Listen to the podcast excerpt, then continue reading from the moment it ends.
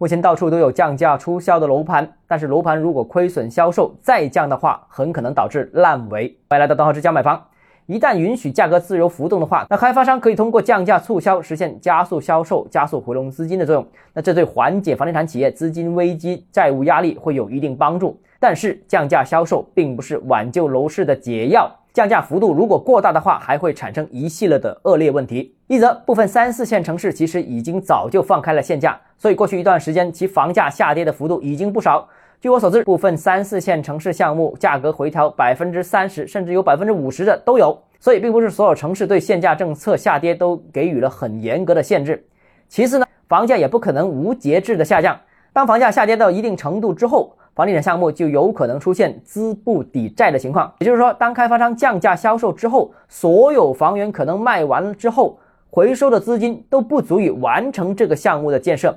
目前，据我所知啊，大多数三四线城市房价已经普遍下跌了超过百分之二十，那这些项目一直都处于亏损销售阶段，亏损销售是不可能持续下去的，最终一定是企业破产，对消费者、对市场、对金融机构都会产生很负面的影响。第三，房价如果无下限的下降，购房者产生恐慌心理，可能买房的人反而会更少，大家会更加持有观望的态度，因为大家可能觉得后面的房价会比现在更便宜，那这样大家就更加不敢买房了。